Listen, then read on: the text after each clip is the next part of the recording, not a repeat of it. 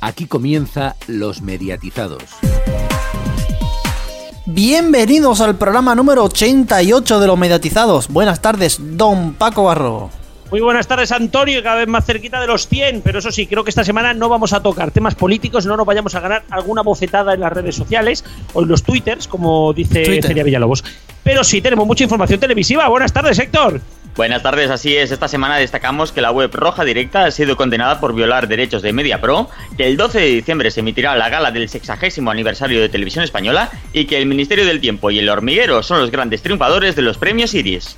Pero después de la publicidad, a eso de y media, un poquito antes, entraremos en modo radiofónico. ¿No es así, Cristian? Pues efectivamente, muy buenas tardes, Garrobo. Hoy es turno para la previa del EGM, que ya solo falta una semana, ¿eh? En Tertulia hablaremos de todos los detalles de lo que puede pasar el próximo 1 de diciembre. Seguro que acertamos muchas, vamos, como cada año. Eso sí, recordar que el día 1 comenzamos el especial a las 8 de la mañana en nuestro Twitter. Pero antes que nada y antes de todo el EGM, vamos con el informativo de medios. Vamos allá, comenzamos. Roja Directa condenada por violar los derechos de propiedad intelectual de MediaPro. El juzgado mercantil número 2 de A Coruña ha dictado una contundente sentencia contra la actividad de Puerto 80, sociedad propietaria de Roja Directa, y a favor de la demanda presentada por MediaPro, instando a cesar inmediatamente a Roja Directa su actividad relacionada con la retransmisión de partidos de fútbol en streaming por violar los derechos de propiedad intelectual. Le prohíbe además la utilización o explotación de cualquier soporte o sistema tecnológico o informático para el visionado de los encuentros de la demandante. La juez califica de participación relevante el papel de Igor, eh, Seoane en el delito condenado y considera probado que participaba directamente la producción de los hechos condenados. Establece también claramente que Puerto 80 es una sociedad unipersonal sin cuentas presentadas en el registro mercantil y con un único eh, socio administrador llamado Igor Seoane. MediaPro considera que la sentencia establece un importante precedente para la protección y la defensa de los derechos audiovisuales, puesto que equipara su protección a los derechos de autor y supone un paso decisivo para la erradicación de la piratería en España. No es la primera demanda presentada contra el conocido portal de Internet, pero sí la primera derrota de Igor Seoane en tierras nacionales, en los tribunales nacionales, no así en los extranjeros, ya que Roja Directa no puede usarse ni desde Estados Unidos ni desde Francia, ya anteriormente DTS, actualmente Movistar Plus, interpuso una demanda, la cual ganaría el informático gallego. Asimismo, las empresas afectadas consideran que la actividad de la web les ha provocado unos daños patrimoniales de en torno a 500 millones de euros anuales. El Misterio del Tiempo y el Hormiguero, los grandes triunfadores de los premios Siris. Este miércoles la Academia de la Televisión entregó sus decimoctavos premios Series. El Ministerio del Tiempo se llevó el premio a la mejor serie, a mejor dirección, a mejor guion y a la mejor actriz para Aura Garrido. Eusebio Poncela se llevó el de mejor actor por Carlos Rey Emperador. En programas, El Hormiguero se ha llevado los premios a Mejor Producción, Mejor Programa y Mejor Realización, si bien el premio a Mejor Presentador ha recaído en Andreu Buenafuente de Cero, dando el primer premio de la historia en esta categoría a una televisión de pago. Por último, La Sexta se lleva el premio a los mejores informativos y Antena 3 se lleva el premio a mejor presentador de informativos. Por último, el Rose de Grand Wyoming se ha alzado con el premio a mejor programa de producción propia para un canal temático. Antena 3 no renueva Mar de Plástico. Como informa Blooper, la ficción producida por Boomerang Televisión se despedirá de la audiencia para siempre el próximo 19 de diciembre, ya que no tendrá una tercera temporada. La serie rodada en Almería y situada en el pueblo ficticio de Campo Amargo contaba con caras conocidas de la pequeña y la gran pantalla como Patrick Criado de la gran familia española, Allen Hernández de Palmeras en la Nieve, Jesús Castro del Niño, Belén López de Hospital Central, Luis Fernández de Los Protegidos o Miquel Fernández de Nitiría. La primera temporada de Mar de Plástico logró cautivar a una audiencia media de 3.755.000 espectadores y obtuvo un más que decente 21,4% de cuota de pantalla. Esta nueva tanda de capítulos, aunque no han tenido la misma aceptación que la primera temporada, también han tenido una gran acogida ya que cada lunes ha tenido una media de 2.800.000 espectadores y una cuota de pantalla del 16,8%. Mediaset cierra un acuerdo con Paramount para la emisión de aclamadas películas de estreno.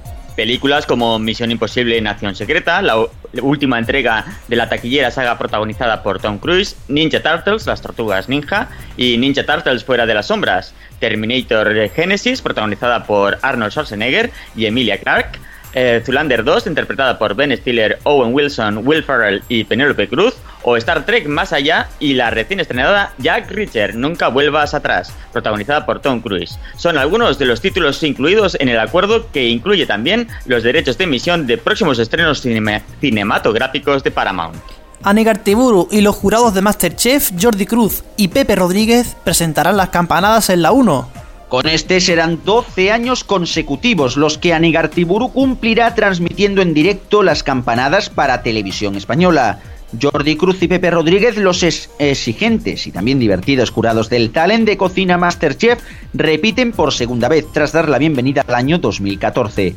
Será la noche del próximo 31 de diciembre en directo desde la Puerta del Sol de Madrid, como es costumbre, la 1, la 2, Televisión Española Internacional y en rtve.es. La retransmisión de las campanadas será una de las citas imprescindibles de la Navidad en televisión española, que, está que además prepara una programación especial para celebrar las fiestas. A las tradicionales citas con el sorteo de la lotería, el mensaje del rey, la cabalgata de reyes y el concierto de Año Nuevo, desde Viena se sumarán especiales de música con Dani Martín y Miguel Bosé, el especial fin de año con José Mota y Feliz 2017 con Eva González y Santiago Segura. Además, a3 Media ha confirmado que Irene Junqueras será la compañera de Fran Blanco en las campanadas de la sexta. La pareja comparte plató en Zapeando y estudio de radio en Vamos Tarde de Europa FM. 250 profesionales producirán la gala 60 aniversario de, Televisión Española que será, ojo, el lunes 12 de diciembre. Efectivamente, la gala tendrá lugar el 12 de diciembre en Madrid, en el pabellón Madrid Arena, con la participación de artistas de primer nivel, secciones de humor, música y evocaciones de los mejores momentos de estos 60 años. Para su grabación se contará con un amplio despliegue de medios propios, con el desplegamiento de la unidad móvil HD de 16 cámaras, la utilización de dos cabezas calientes, dos cámaras robotizadas y una grúa cenital. Destaca la colaboración de los servicios de documentación y archivo de Radio Televisión Española, que aportarán las imágenes de estas seis décadas de televisión que conformarán el eje principal de la gala, como también la actuación de la orquesta y coro de Radio Televisión Española, que pondrá música al programa, a su vez sonorizada por técnicos de Radio Nacional de España. Asimismo, la corporación conmemora este aniversario con otras actividades como la puesta en marcha del canal en streaming especial 60 aniversario que podrá encontrarse en su página web, donde los usuarios podrán ver hasta final de año una programación con lo mejor del archivo de televisión española o con un sello conmemorativo editado por correos. Los reencuentros siguen de moda porque tras OT llegan los reencuentros de UPA Dance y de Gran Hermano 1. Según ha publicado Fórmula TV, El Hormiguero acogerá la próxima semana el reencuentro de Upadense, el grupo musical formado por Pablo Puyol, Mónica Cruz, Beatriz Luengo y Miguel Ángel Muñoz, y que surgió de la exitosa serie Un Paso Adelante. Además del reencuentro de Upadens, que se materializará la próxima semana en el programa presentado por Pablo Motos, Antena 3 estudia también un reencuentro más amplio de la serie para un futuro cercano a través de algún programa especial, muy probablemente para su canal temático a tres series. Además, según informa Bertel, el próximo día 10 de diciembre, en qué tiempo tan feliz, se volverán a encontrar los participantes de Gran Hermano 1, la primera edición del formato que marcó un hito histórico en nuestra televisión. Paula Vázquez presentará el reality Ultimate Beatmaster en Netflix junto a Saúl Cravioto. Según informa Bertele, la presentadora gallega será la conductora de la versión en español del programa Ultimate Beatmaster este ambicioso reality se ha grabado del 8 al 23 de noviembre y tiene un formato al estilo Spartan Race, en el que han querido reunir a los mejores atletas y competidores del planeta y contará con siete versiones en idioma local con competidores y presentadores de cada país participante, Estados Unidos, Brasil, Corea del Sur, México, Alemania, Japón y España. La expresentadora de formatos como Fama Bailar será quien conduzca la versión española del programa y el medallista el medallista Saúl Cravioto será el comentarista de los 10 episodios de los que constará el espacio. Movistar Series estrenará el 12 de febrero la última temporada de Girls, a la vez que en Estados Unidos. La última temporada de Girls, la serie de cuatro neoyorquinas veinteañeras creada y protagonizada por Lena Durham, se estrenará en Movistar Series el 12 de febrero, a la vez que en Estados Unidos. Con esta temporada, Girls se despide tras seis años en antena. Esta serie de la compañía HBO también se emitirá en el servicio de suscripción que empezará el próximo mes de diciembre. Y no es el único contenido de HBO HBO que se emite, que emitirá Movistar, porque la cuarta temporada de Last Week Tonight with John Oliver llegará en febrero a Movistar Series Extra. Por otro lado, HBO España ha puesto de forma gratuita el episodio 1 de las series Divorce y Westworld en español y en versión original subtitulada a través de su página web. Y seguimos con muchas más noticias. Televisión Española da luz verde a Dúo Fantástico, un espacio semanal en el que algunos de los mejores artistas de nuestro país harán un dúo con cantantes anónimos. Cuarzo Producciones y la competencia serán las productoras encargadas de realizar el programa. Asimismo, el Consejo de, Administración también aprobó nuevos capítulos del programa Aquí la Tierra, presentado por Jacob Petrus, y la propuesta de contratación con la Academia de Cine para la producción de la Gala de los Premios Goya 2017, que se celebrará el 4 de febrero. Juan Ramón Lucas, presentador de Más de Uno en Onda Cero, y Cristina Guillón, la presentadora de Fórmula 1 Latinoamérica y Real Madrid Televisión, presentarán en Gol la Jumping Class Challenge, la nueva competición de hípica que se celebrará en el marco de la cuarta Madrid Horse Week. The Kiss estrena en diciembre Kiss Music, su nuevo programa semanal musical que repasará los éxitos y contenidos musicales más destacados con una visión fresca, ágil y conectada al mundo de las redes sociales. Xavi Rodríguez, María Lama y Marta Ferrer, presentadores del matinal de Kiss FM, serán los encargados de conducir el primer programa musical de The Kiss. Motorsport Network anunció el pasado viernes la adquisición de Motors TV, consolidando su posición como líder global en publicaciones digitales de automóviles y del deporte de motor. El canal que se puede ver en Vodafone R en España pasará a ser completamente en alta definición en marzo del año que viene. Netflix adquiere los derechos para Estados Unidos y América Latina de Merlí, la serie catalana que está rompiendo los audímetros en Cataluña y que ha sido emitida en toda España a través de la Sexta. Será la primera serie de TV3 que se venderá a, formato internacional de la mano de Netflix. Tal es el éxito que Carlos Cuevas, que interpreta el papel de Paul Rubio, y Elizabeth Casanovas, que interpreta el papel de Tania Ailla, sean los encargados de despedir el 2016 en las campanadas de TV3.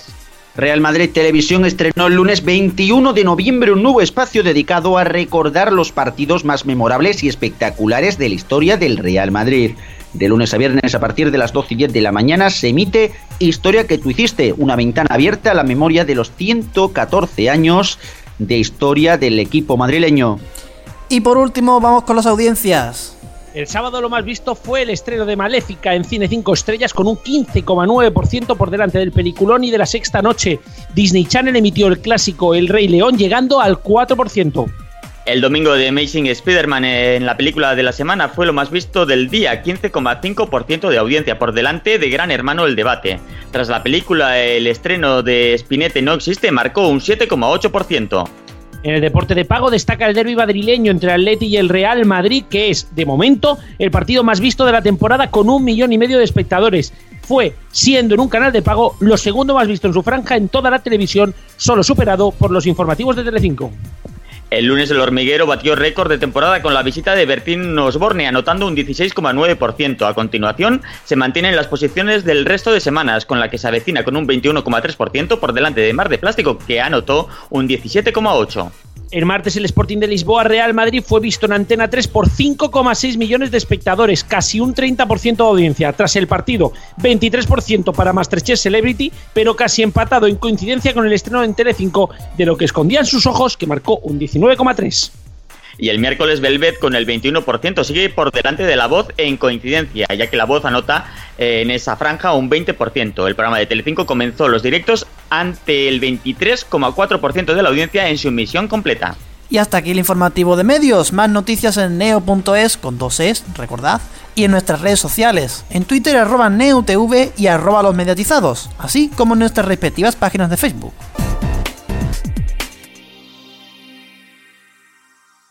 Los mediatizados.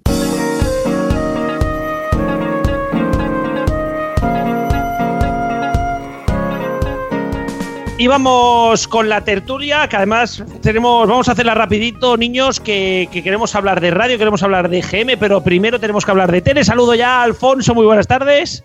Muy buenas tardes. Bueno, ¿qué te parece, qué te parecen los premios Iris? El hormiguero y, y el Ministerio del Tiempo, los dos grandes triunfadores. Pues sí, suman y sigue, sobre todo el Ministerio del Tiempo, que está de moda que recoja premios. La verdad es que es una buena serie y no digo yo que no se lo merezca. Se ha llevado, se ha llevado todos, ¿eh? Mejor serie, mejor dirección, mejor guion, mejor actriz. Solamente ha perdido el de mejor actor. Mm, sí, sí, Tremendo, ¿eh? Mm. Y, bueno, y el hormiguero es más sorprendente, no porque no se merezcan los premios, sino porque eh, parece ya con lo asentado que está este programa, que estamos hablando de, de 10 años, o más de 10 años de programa. No, eh, menos que acaba de cumplir 4 o 10 años. Bueno, sí. Y se estrenó casi casi con cuatro. Sí, bueno, algo menos de 10 años, efectivamente.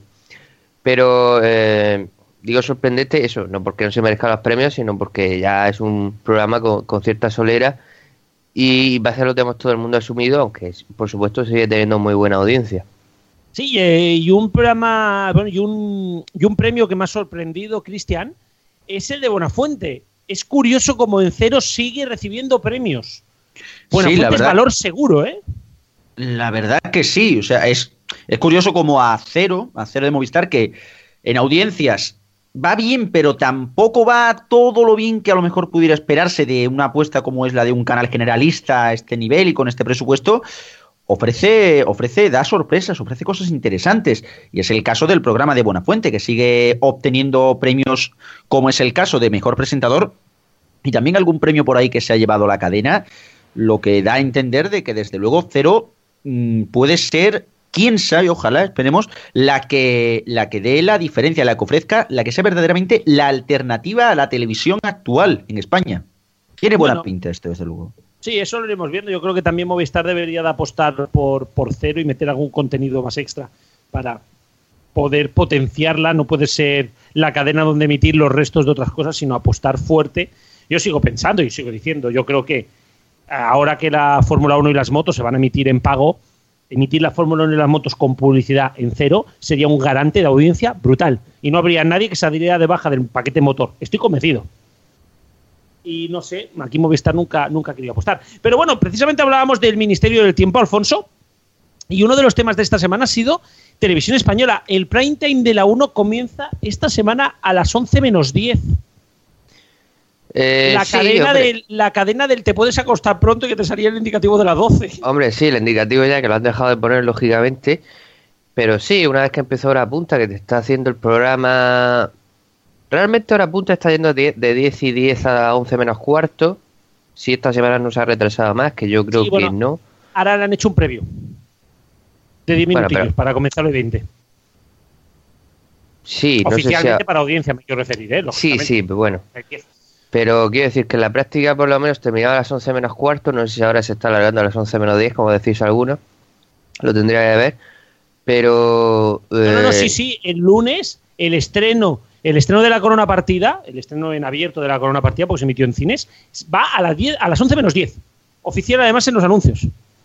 Pues, pues fíjate, cuando, cuando te estaban anunciando a las 11 menos 20 el, prime time, oficialmente, aunque empezaba a menos cuarto. Bueno, esto demuestra que es muy guay decir, uy, que eh, en España es que pobrecitos de nosotros que tenemos que acostarnos muy tarde porque nos empieza el prime time muy tarde y demás. Y, vamos a ver, no es así. Al final estas cosas te demuestran que el prime time eh, empieza más tarde en España, mucho más tarde que en otros países, porque la gente se acuesta más tarde y es la manera de hacer más audiencia.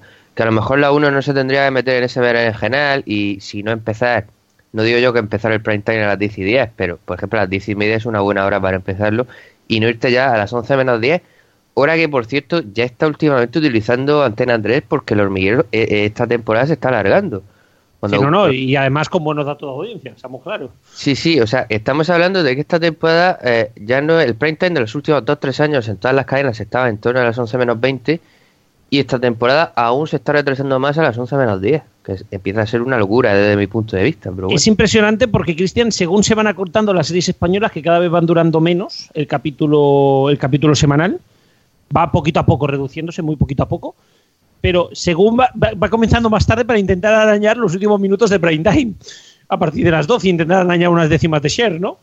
Sí, sí, va a llegar el día, yo creo que a pesar de, que vamos a tener prime time a la una de la mañana, o sea, porque... Es que ya lo hay con Gran Hermano.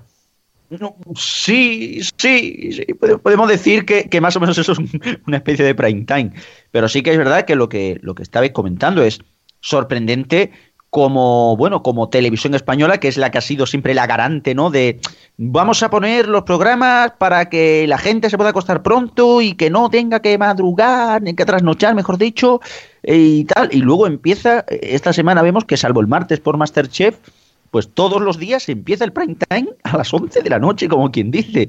Dale gracias que por lo menos no emiten publicidad. Que si ya llegaran a emitir publicidad, es que esto ya sería la repanocha, vamos. O sea, desde luego sí que el tema de los hábitos de, de, bueno de consumo de televisión en este aspecto tiene que cambiar. Gente que madruga al día siguiente para trabajar, ostras, pues luego se ve se ve un poquito jodida, por así decirlo, por el tema de los horarios. Al pero, fin y al cabo. Pero en este país se madruga mucho menos que en otros, ¿eh?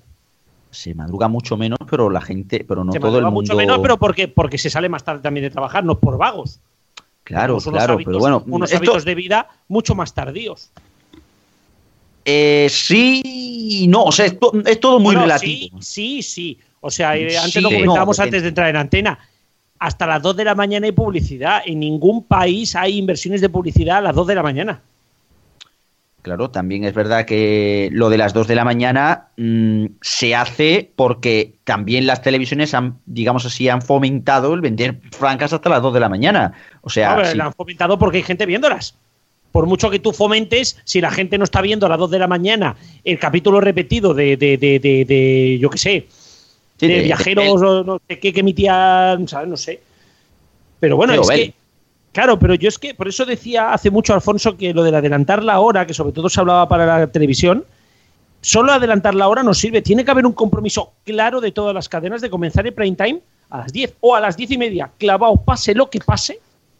Y tiene que haber un compromiso por escrito. Si Ya, no, aquí nadie va a pero- mover esa ficha. Pero eso no te lo van a hacer, eso mucho lo puede hacer Televisión Española, que ya lo hizo y no le ha salido bien. Claro, no le ha salido bien porque las demás van más tarde. Si todas comenzaran a las diez y media, por decirte un algo, ¿eh? vamos a poner diez y media en punto, pues hombre, quizá otro gallo cantaría, digo yo. Hombre, puede ser, pero vamos, la- la- las demás no se van a poner, no se van a poner de acuerdo en, en- en eso. O sea, eso, vamos, lo, lo tengo bastante claro. Hombre, te eh, a decir algo única- más se, se me ha ido de la cabeza con todo esto, pero bueno, sí. mientras lo recuerdas, la única solución que habría es, por ejemplo, con el adelanto horario que la Champions pasara a emitirse a las 8, acabando a las 10, la Champions y tal, y que se comprometiera la Liga también a no poner partidos Mm. a las tantas, vale que entre semana en la Liga puede haber un par de jornadas, ¿no? No más. Y la Copa del Rey que se juega así en plan multihorario. Pero, pero bueno, podríamos encontrarnos quizá una situación en la cual ya la selección española jugaría de 8 a 10, la Champions se jugaría de 8 a 10 y que podríamos ver incluso un acuerdo de decir, oye, pues mira, todas las cadenas vamos a comenzar el prime a las 10 en punto. Porque claro, Pero- si tú acostumbras a la gente a ver la tele a las 10, la gente la va a poner porque quiere ver su serie. Sí, pero la gente no va a ir al fútbol a las 8 de la tarde porque está, eh, está trabajando. Está sali- eh, hombre, hay gente cada vez más que sale a las 7 de la tarde, cierto, en este país. Pero mucha gente sale a las 8 de la tarde. O sea, recor- recordemos que a la- los partidos de Liga de Campeones que son a las 9 menos cuarto y los, eh, los estadios se llenan a última hora. Y lo que te voy a decir antes que se me ha escapado, hace, yo que me estoy leyendo, por ejemplo, un libro so- sobre la historia del 1, 2, 3, yo soy muy mitomano en, te- en este sentido.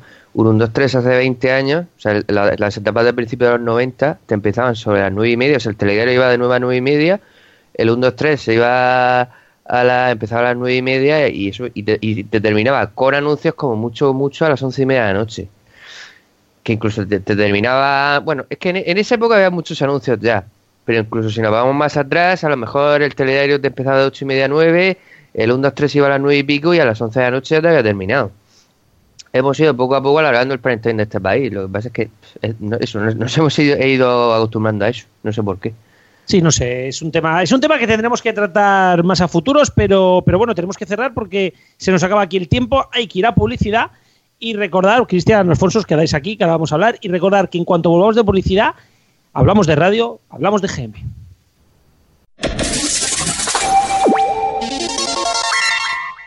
Los mediatizados.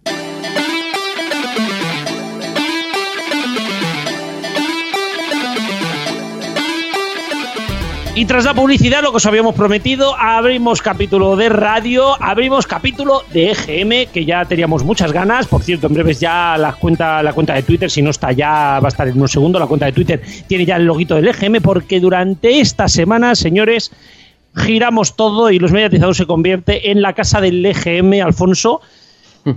Un EGM interesantísimo. Eh, pues sí, sí, sí. Sobre todo estamos esperando los datos de los programas deportivos de la noche, porque ha sido el cambio más importante, un cambio histórico, porque José Ramón de la Morena ya del 89 haciendo el larguero y ahora se ha marchado a Onda Cero. Eh, su papel ahora lo ocupa Manu Carreño. Tenemos a Juanma Castaño en la COPE. A su vez han cambiado el horario y todos se adelantan a las once y media de la noche. En fin, veremos a ver esta, esta batalla 3 cómo se, qué resultados obtiene en este GM, que desde luego va a ser lo más interesante.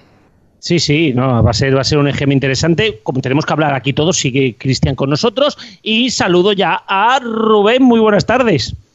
Buenas noches, digo tardes. bueno, eh, ahora con Rubén lo escucharéis poquito ahora porque vamos a hablar de generalistas, continuando con lo que ha dicho Alfonso, pero luego, luego vamos a las musicales. Eh, Cristian, como bien ha dicho Alfonso, es quizá el EGM habrá que mirar a dos espacios, a las mañanas, que ahora hablaremos, pero también a las noches. Vaya lío de horarios.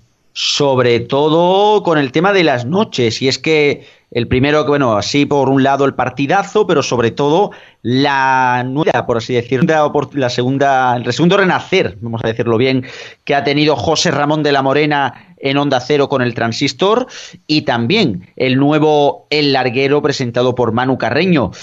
La cosa, desde luego, pinta muy interesante, pinta muy interesante en las noches y en las mañanas en un momento en el que Carlos Herrera está on fire y que desde luego sí que podría quién sabe, quién sabe si, oye, si darle algún sustito al SER. Bueno, mm, aquí ojito porque porque nos acordamos todos del efecto del efecto Herrera que ha traído a muchísimos oyentes a la COPE de un golpe, pero luego luego la cosa paró. ¿Crees Alfonso que podemos encontrarnos ante una situación parecida? Mm, ¿a, qué te, refieres? Vamos a ver. o sea, que vamos a ver a José Ramón de la, a José Ramón de la Morena duplicando datos tranquilamente de, los datos anteriores. Si no, hombre, duplicando quizás mucho, ¿no? Pero acercándose a los 800, por ejemplo, que sería un grandísimo dato para la COPE. Ay, perdón, para eh, Onda Cero y para la COPE. Ya le gustaría la COPE. Para eh, no, no, hombre, tanto no, pero hombre, está claro que, parte de muy abajo José Ramón de la Morena se ha llevado oyentes de la serie, bueno, y oyentes que él tendría en Onda Cero. O sea, yo creo que, que José Ramón de la Morena va a subir bastante. De hecho, desde mi punto de vista, yo que me he un poquitín los tres programas y redes sociales y demás, eh, creo que la veteranía está ahí y creo que está haciendo el mejor programa ahora mismo de los tres que se está haciendo. Lo que pasa es que antes conducía un Ferrari, que era la cadena seria, ahora conduce un Vespino, que es Onda Cero en el tema de los deportes un Ferrari que iba a 915.000 oyentes cada noche. En el larguero, el partido mm. de las 12 estaban 472 y ojo porque al primer toque estaban 194. Eh, Alfonso, ¿nos podemos encontrar con un dato histórico y que sea la mayor subida en muchísimo tiempo de una, de una franja? Eh, hombre, sí, de esa franja, porque, todos los récords los rompió en su momento Carlos Herrera por la mañana. Pero, hombre, sí. Ya, pero eh, a porcentaje, a porcentaje, como se vaya a los 500.000 oyentes, duplica, pero es que como se vaya a los 700, triplica, ¿eh? Hombre, es que yo estoy, yo estoy por aquí mirando datos históricos, que sabes que todo eso a mí me encanta. Y, y, Onda Cero, los deportes de Onda Cero no llegan a los 400.000 oyentes o más desde los tiempos de García, ese breve, ese par de años que estuvo García en Onda Cero, que sí que empezó fortísimo, con 734.000 oyentes, que es el récord de los deportes nocturnos de Onda Cero Primer dato que habrá que estar al tanto. Si supera los 734, récord histórico.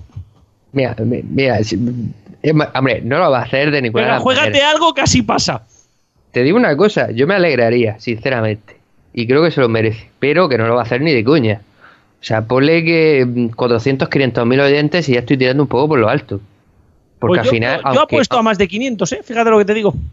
Al final, aunque yo creo, más que, de 500. yo creo que globalmente los tres programas van a subir de audiencia, pero al final hay la, audiencia que hay. Quiero decir que no estamos en la época en que entre la serie y la COPET hacen dos millones y medio de oyentes por la noche. Ahora tenemos un millón y medio, un poco más. Sí, porque eh. además está todo muy estable. Estamos hablando que eh, lo que sería el tercer EGM de 2015 estaba en 939, 473 y 210, más o menos, el mismo dato que aquí. Y, y donde, donde también va a haber guerra, Alfonso, es en las mañanas ojito a la COPE. Ojito a la COPE que ha movido muchas fichas. Hombre, la COPE no, digo, no, digo, los programas matinales, pero sí, sí en frecuencias y en una hora más de programa. Efectivamente, son las dos cosas. Por supuesto, cuando uno suma emisoras, pues al final suma, suma audiencia, pero no tanta, porque al final, eh, vamos a ver, la COPE ya estaba implantada en todas las grandes ciudades. Y, yo creo que más por el número de emisoras, por aquello que ha hecho de la mayoría de emisoras de alargar el programa de Carlos Herrera que no la participación de Carlos Herrera una hora más. porque recordemos que ahora el programa, eh, quitando las COPE más, eh, en las COPE normales el programa va hasta la 1, 7 horas, aunque Carlos Herrera se despide a las 12 de la mañana y lógicamente una hora más de programa es más audiencia sí o sí. Entonces la COPE ahí va a subir. Y luego yo creo, por otra parte, la serie yo creo también va a subir bastante por la mañana. Primero porque en el último EGM bajó, como cadena bajó mucho y por la mañana bajó un poquitín. Y yo creo que ha sido un trimestre muy bueno para la, serie en cuanto a lo hoy por hoy. Recordemos que la, la, importante entrevista a Pedro Sánchez, que fue el principio de su fin, o, el final de su fin, mejor dicho, eh, fue en la serie. No, hablemos, no hablemos de Sánchez, no hablemos de Sánchez. Bueno, sí, pero vamos al, tema periodístico solamente. Eh, bueno, eh, indudablemente fue una entrevista importante, la de Felipe González fue una entrevista importante y también fue en la serie, y luego por haber entrevistado a otra serie de gente, luego ha sido un trimestre muy político, hasta ahora que, una vez que se ha elegido ya Rajoy presidente, ahora hay ya más distensión, y eso yo creo que lo veremos en el siguiente GM, pero bueno, en este GM yo creo que en general van a subir. mucha distensión, mucha distensión menos este miércoles con todo lo que pasó con Rita. Bueno, sí, ahí hemos tenido un poco, un poco de, discusiones y de, y de silencios y no silencios, y ausencias y no, y no ausencias. Pero bueno, pero, ah, pero sí que llevamos unos días bastante tranquilos de, en política, incluso en, televisión se notan las audiencias de los programas políticos.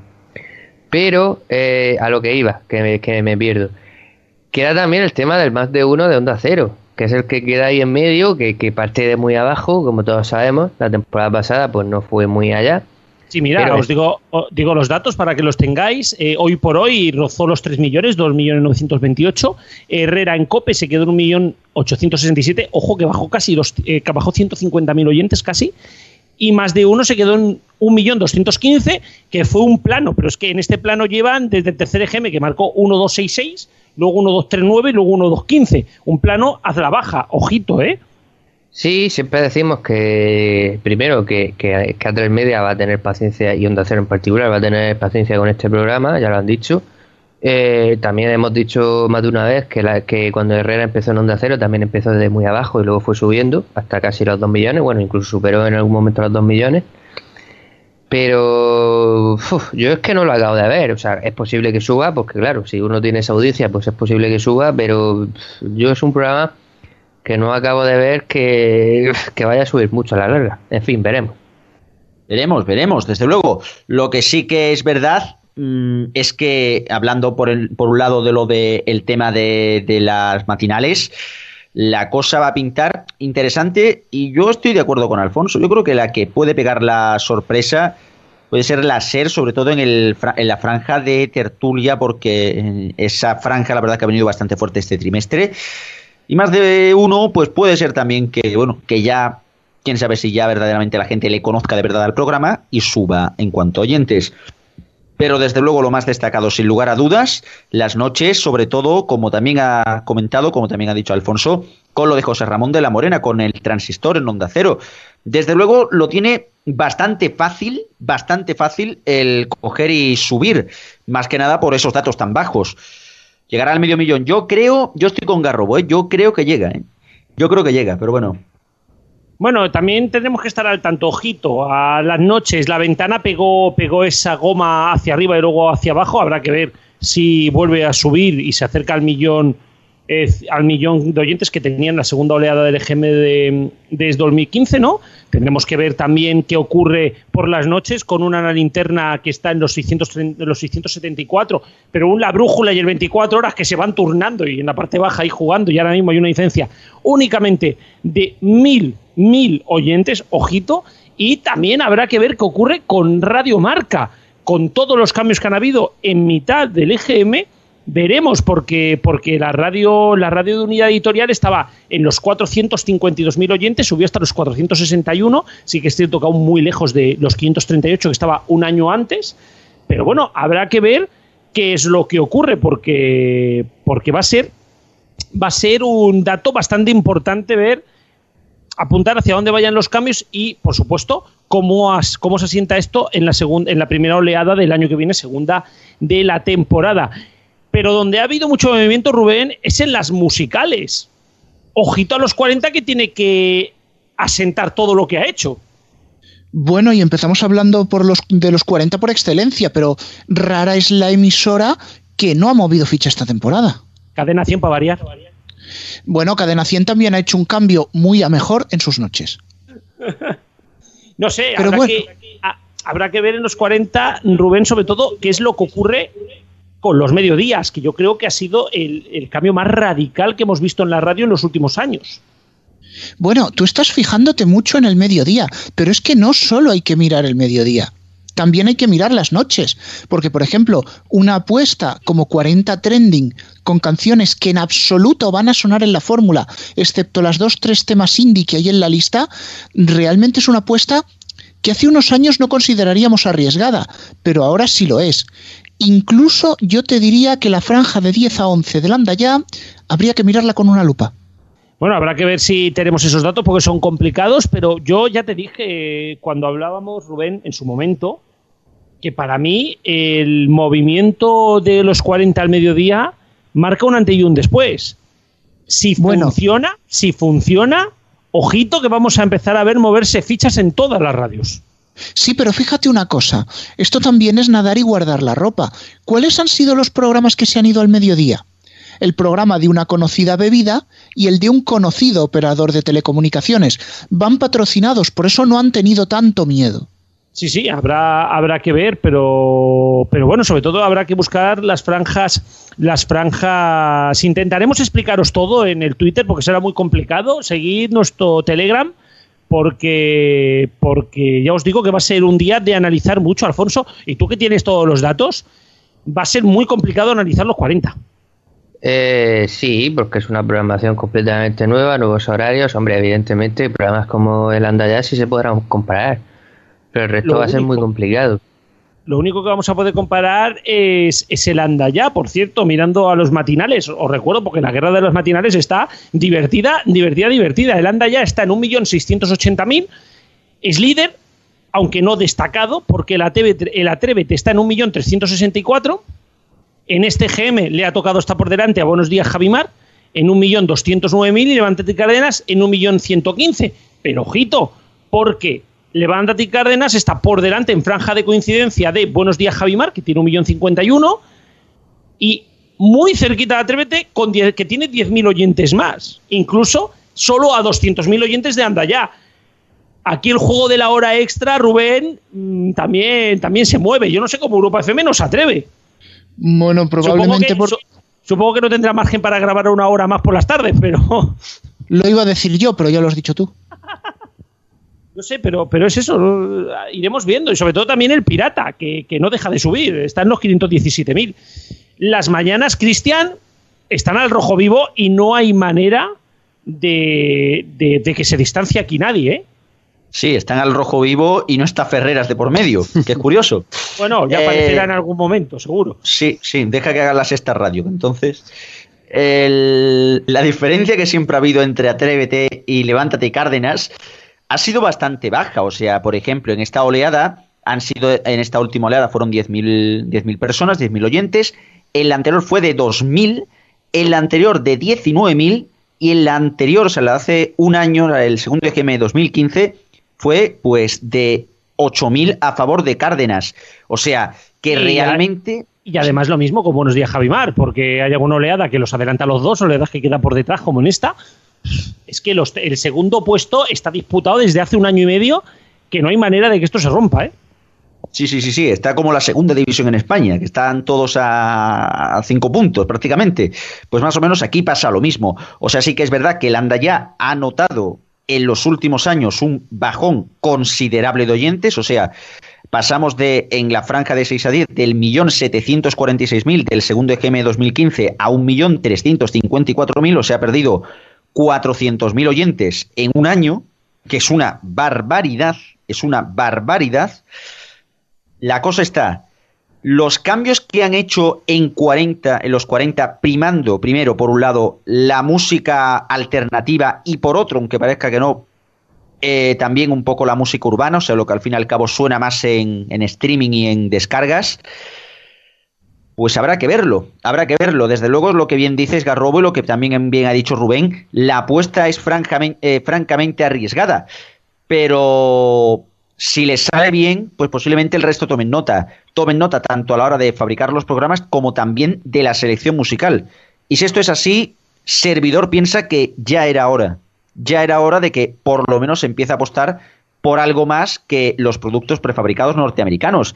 Que está muy bien que, oye, que se muevan canciones en inglés y que la gente aprenda inglés, pero también hay que poner canciones en español. Y también hay que tirar por géneros que no sean siempre el pop mm, más comercial. También se puede tirar por cosas alternativas o incluso por R&B o cosas interesantes que hay en otros géneros. Hay mucha música que descubrir y yo creo que en ese aspecto los 40 están haciendo un buen trabajo, empezando por el programa de Arturo Paniagua, los, eh, los 40 Trending, y luego también con el resto de las franjas. Poco a poco venden más canciones. Habrá que ver cómo queda la cosa. Pero va a estar interesante, la verdad. Bueno, bueno, bueno, se habla de los cambios en la música de 40, que si en el morning. Una pregunta, ¿qué cambios? Empezando por el morning, o sea, anda ya, lo único que ha cambiado es la presentadora. Fin. O sea, sigue siendo el mismo mamotreto y sigue siendo el mismo programa que está ahí. O sea, es que. Haciendo amigos, Rubén. Pero es que es así. O sea, el formato de anda ya que, hemos, que tanto hemos criticado en anteriores EGMs y en anteriores programas, es el mismo. No ha cambiado. No es hacer amigos, es consistencia con lo que hemos dicho. Ahora, hablamos de cambios en la fórmula. Sí que es cierto que han entrado canciones más indie, pero si escucháis las franjas de fórmula de 40, prácticamente suenan igual que antes. ¿Qué es lo que ha ocurrido?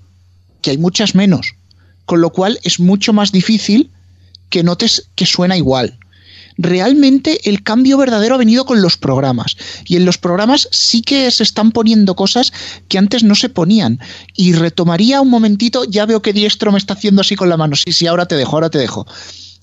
Eh, yo creo retomar una de las frases de la entrevista a Tony Aguilar de que ahora los eh, locutores tenían un poco más de libertad. Yo creo que si esto sale bien, y ojo, que para mí salir bien sería incluso una bajada leve, podemos ver que les den un poquito más de cancha y ahí sí que va a ser importante. Es que la cosa, la cosa más bien va por ahí. Evidentemente anda ya, teniendo en cuenta que son los mismos que llevan el programa, pues no va a cambiar mucho en ese aspecto. Pero sí que es verdad que la fórmula puede ser un poquito más entretenida, bueno, y a lo mejor puede ser algo más interesante. En el tema de cómo viene siendo la fórmula musical, no es que metan muchas canciones, bueno, realmente depende. O sea, sí que han tirado por poner las canciones con un poquito menos de retraso, también eh, fruto de que las canciones se lancen a nivel mundial los viernes y que bueno realmente se haga todo ya de forma muy precipitada y bueno esto la verdad que sería algo bastante bastante complicado de explicar. Con el tema de con el tema de los programas sí que bueno sí que estoy de acuerdo en que como los programas salgan bien y ojo que esto sí que será una buena noticia como los programas salgan bien va a haber una radio musical Ojalá, ojalá esperemos que como la que había 15 años atrás. Rubén, rápidamente, porque hemos hablado de algunos cambios, sobre todo de las mañanas, pero, pero Europa FM también ha hecho cambios por las noches. ¿Cómo crees que va, que va a aceptar este nuevo programa de Fan Blanco? Y ojo, que no ha estado todo el EGM, porque ha empezado un par de semanas más tarde. Sí, bueno, también porque les encajaba a ellos por su propia planificación. Yo creo que el programa de Frank Blanco puede salir bien. En cuanto a otros programas, por ejemplo el Europlay, mm, no lo veo tanto, pero para la hora a la que está, realmente tampoco les va a afectar mucho. Sin embargo, yo sí que vería a ver cómo podrían hacer un poquito durante la franja de fórmula, porque ten en cuenta que ahora ellos empiezan los, los problemas, perdón, empiezan los programas bastante después que el resto. No sé si en Europa se plantearían aumentarlo, pero volveríamos al debate de antes. Se verá con los resultados. Vamos a otra radio que también, que también ha tenido cambios, ha tenido por lo menos movimientos, que es Máxima FM. Por cierto, por daros algunos datos, los 40 principales están en torno a los 3 millones de oyentes, Cadena Dial supera los 2 millones 200, Europa FM roza los 2 millones que no llegan ni a patadas, Cadena 100 está en 1.830.000, Rock FM 1.115.000, Kiss 893, que ya hemos hablado también, Radio Ley 583 y Máxima, aquí sí 571. ¿Cómo ves el futuro de Máxima? pues por lo menos ahora tiene futuro. Lo cierto es que Máxima llevaban ya unos cuantos años desde que le quitaron las frecuencias que prácticamente se habían olvidado de ella. Pero mirando la parrilla de este año y mirando los cambios, realmente lo que han hecho es mandarla a talleres y desmontar la antigua Máxima para montarla este año otra vez. Quizá esta nueva máxima tenga algún inconveniente y es que hay programas que han llegado muy tarde. Nos hemos encontrado con algunos que incluso han llegado con octubre entrado, algunos de ellos sindicados, pero para ser sesiones de música electrónica tampoco hay demasiado problema. Yo creo que es un cambio que Máxima necesitaba. No sé si le va a hacer subir. Yo creo que va a subir, aunque va a ser poco.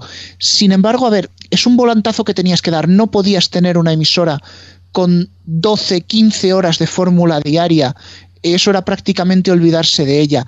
Yo creo que si les dejan, podría haber incluso un programa de noche, pero quizá me estoy metiendo ya a mirar mucho la bola de cristal. Si me permites, Garrobo, rápidamente, sí, sí, sí, eh, yo quiero hablar sobre todo de Megastar, que es el único símbolo seguro en esta No, no, Rubén, ahora vamos a Megastar.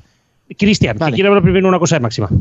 Venga, sí, sobre máxima, eh, básicamente. Sí que es cierto que a pesar de la cantidad de gente que mueve la electrónica, es curioso como máxima FM y ni loca FM tampoco cuando estuvo, pues no alargó mucho, no ha tenido mucha audiencia, no ha tenido mucho, no ha mucho recorrido. Sí que es verdad que también, a pesar del gran momento que vive la música electrónica en los últimos prácticamente dos décadas, hacía falta esto. Vemos a ver cómo sale. Yo creo, como Rubén, que en esta oleada puede subir.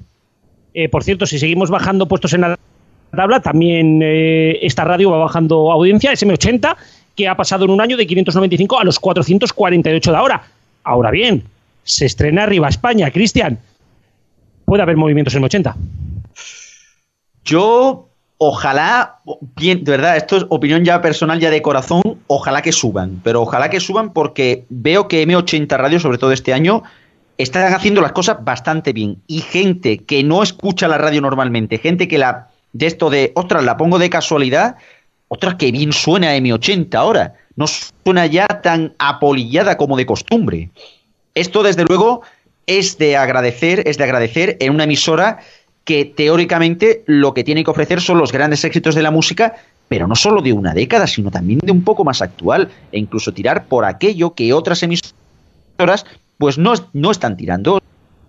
Bueno, Rubén, ya hablabas de, signos seguros, luego vamos a megastar, pero otro signo seguro, y aquí puedo apostar yo, es Radio 3. Se va a mover entre los 460 y los 510.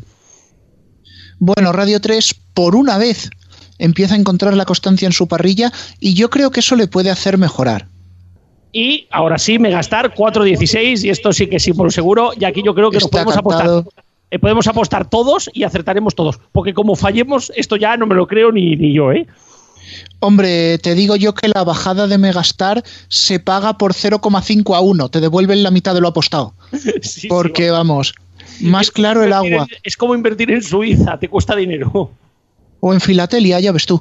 Pero para el caso, mm, realmente, a ver, puedo entender un poco la decisión, porque era la, la, emisora más débil del grupo Cope y si le tienes que meter un hachazo, méteselo a la más pequeña, ¿no? Pero habiendo llegado a ese punto de 416.000 oyentes, ¿por qué no le metes pasta? ¿Has visto que has sacado un producto que te ha costado, porque te ha costado dos años, que realmente arranca? Métele pasta e intenta conseguir algo.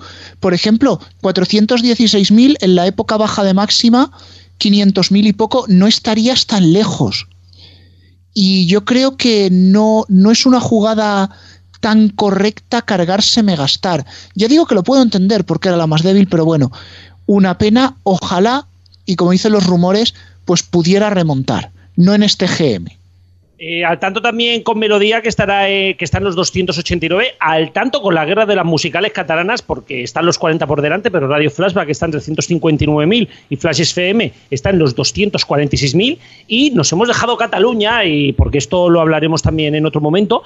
Pero ojito también a Cataluña, porque RACU y Cataluña Radio siguen con su particular guerra una guerra que en el último GM mm, fue a la baja, pero tal y como está la situación catalana, muy probablemente estará en subida. Y señores, tenemos que cerrar porque nos hemos pasado hoy de tertulia muchísimo. Rubén, muchísimas gracias, nos escuchamos en el EGM. De aquí a una semanita. De aquí a una semanita. Cristian, hasta la semana que viene. Si se puede, hasta la semana que viene. Y Alfonso, tú te quedas, que viene la agenda y ojito que también tenemos a Radio Chip y su carta.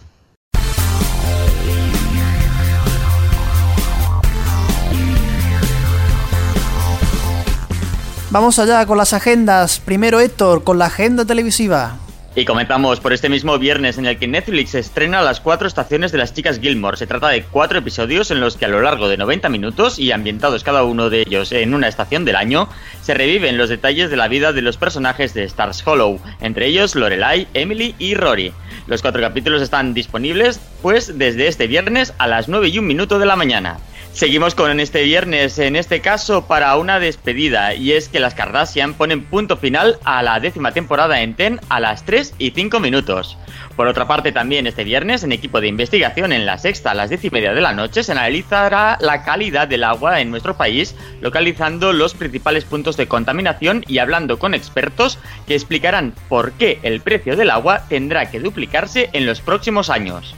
Del sábado destacamos que la 2 dedicará su noche temática a la violencia de género, donde se analizará el entramado de la trata de mujeres, emitiendo dos documentales, uno de estreno, Chicas Nuevas 24 Horas, y Recupera Prostitutas de Guerra.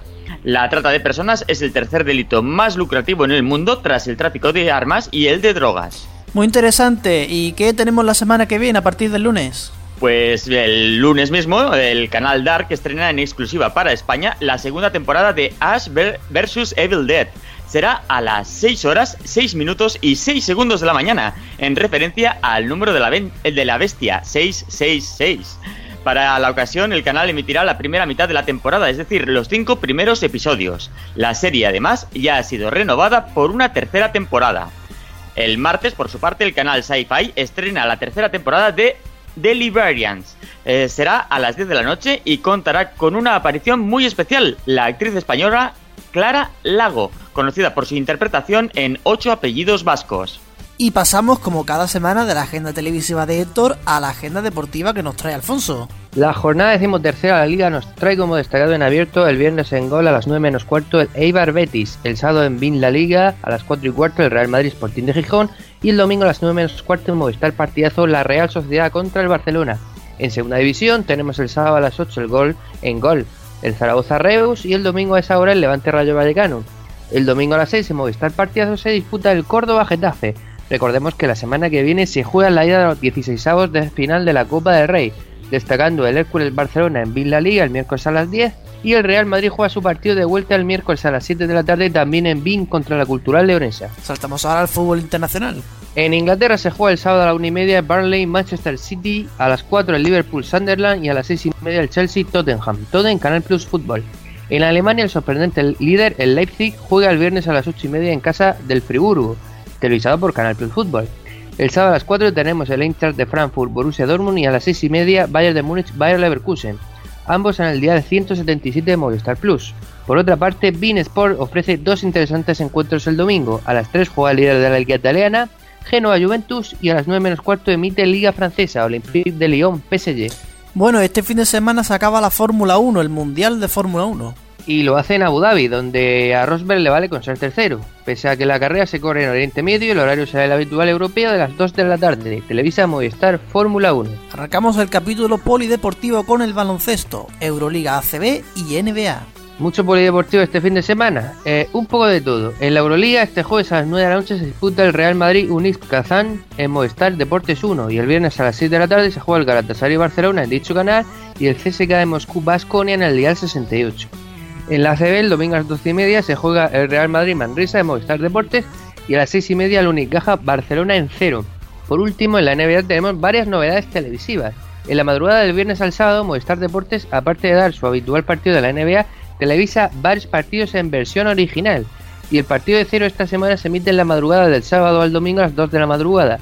Será el Miami Heat Memphis Grizzlies. Y antes de irme, simplemente decir que este sábado tenemos partidazo en la Liga Nacional de Fútbol Sala. Barcelona, el Pozo de Murcia, el sábado a la 1 y cuarto. Se supone que en Teledeporte, pero aún no está anunciado. ¿Puede ir a la 1 al no estar anunciado? Pues lo dudo mucho, pero no sé, no sé. No sé. Entonces ya, veremos.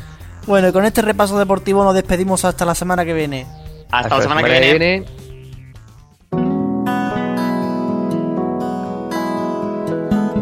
Bueno, Antonio, para que luego digan que no hablamos de radio. Bueno, y lo que, y lo que queda la semana que viene. Y lo que queda, señores, día 1 de diciembre, EGM, desde las 8 de la mañana, en arroba los mediatizados vais a tener todo el seguimiento en neo.es las tablas. Muy pendientes porque van a haber muchos datos, los hemos hablado hace muy poquito, y uno de los que va a estar es Radio Chip, nuestro Paco Vera, que ya nos ha mandado su carta. Hola Antonio, hola Paco Garrobo. El otro día no sé quién me dijo que Radio Nacional siempre es la voz de su amo. Bueno, todas las radios públicas tienden a serlo. Lo que les diferencia suele ser la medida en que éstas lo son. Hay emisoras públicas que cada vez que hay cambio de gobierno hacen limpias. Hay otras que se hace algún cambio, otras que no tanto. De todo hay en la viña del Señor, pero hay algunas que no cambian nada porque llevan los mismos en el poder desde siempre. La cuestión es que este chaval me estuvo contando que lo que hizo el PP en 2012 fue cargarse la Radio Nacional de ZP. Y esto es cierto en parte. Se cargaron a Lucas, Tony Garrido, etc. Es cierto que aprovecharon para hacer una limpia, pero los cambios no fueron tanto para hacer cambios peperos como para hacer cambios de ahorrismo. Pusieron a gente de la casa, hicieron fichajes que podríamos calificar de no estelares y sí, es cierto, se cargaron una parrilla que tenía el favor de la audiencia pero no hicieron una parrilla pepera necesariamente, sino una parrilla de bajo coste. Queridos críticos con Radio Nacional sin memoria, no quiero decir que hacer las cosas mejor sea necesariamente igual a hacer las cosas bien, o constatar que en el país de los ciegos el tuerto es el rey, pero lo mejor es volver la mirada a 1996 en Radio Nacional, la Radio Nacional de Aznar. De 6 a 8 hacía el informativo matinal un tal Alfredo Urdazi Después iban los desayunos de televisión española con gente como Ferrari, Alejo García o Buruaga. Era Alejo García, el del Partido Comunista que ha quedado legalizado, el que procedente de la COPE y de la cadena ibérica, donde condujo la tertulia La Espuela, que ríe tú de los eh, gatos y de los cascabeles, pues el que hacía este tramo de entretenimiento. Solamente duró un año. Por la tarde pusieron a Julio César Iglesias aunque el año siguiente le sustituyeron por una de las estrellas actuales de 13TV, Nieves Herrero. El informativo de mediodía lo llevaba alguien que fue responsable de los informativos de la COPE los fines de semana, Radio Voz y coordinador de los de Antena 3 Radio. Volvió al puesto de jefe de informativos en 2012 precisamente. Y por las noches, Manuel Antonio Rico, que estuvo todos los años de Aznar y luego encontró acomodo en las noches de Onda Madrid. No sé, a veces eh, sobra decir que cualquier tiempo pasado no fue mejor necesariamente. El jueves que viene sale el EGM. Tendremos que ver si la radio nacional actual sigue subiendo poco a poco, se mantiene o va a la baja. Veremos si el ahorrismo de Radio Nacional y el apostar por gente no tan significada políticamente, al menos en los programas estrella, da buen resultado o no. No lo sabemos. Lo que tengo claro es que a veces echar la vista atrás nos vacuna, aunque solamente sea un poco. Tiene razón, ¿eh? pero yo a mí hay cositas de Radio Nacional a mí eso de que hagan una parrilla low cost no, es una parrilla low cost con gente de su línea. Yo no lo veo tan, tan pepera, ¿eh? La Radio Nacional, pero bueno. No, claro, porque se han centrado en televisión española. eso sí. Eh, con eso ya les vale. Con eso ya les vale. Bueno, hay un dicho que se decía en su momento que los mejores momentos de las dos siempre ha sido con el PP. Porque el PP solo se centraba en la 1 y dejaba que en la 2 fueran sus propios profesionales quien, quienes hicieran la tele y acababan haciendo una grandísima tele. La 2 y Radio 3, ¿eh? Y Radio 3, tres cuartos de lo mismo. Pero bueno, señores, de todo eso hablaremos la semana que viene. Recordar a partir de las 8 de la mañana, el día 1 de diciembre, EGM. Por mi parte, nada más, como siempre, agradecer a todo el equipo de Neo.es, de RFC y de los mediatizados. Y gracias al resto de emisoras, tanto de FM como online, que también emiten nuestro programa. Asimismo, la música del programa, las sintonías del programa son Creative Commons. Para saber el nombre de las mismas, las tenéis en el podcast, en iVoox, en la descripción del podcast. Hasta la semana que viene con el especial EGM. Adiós. Adiós.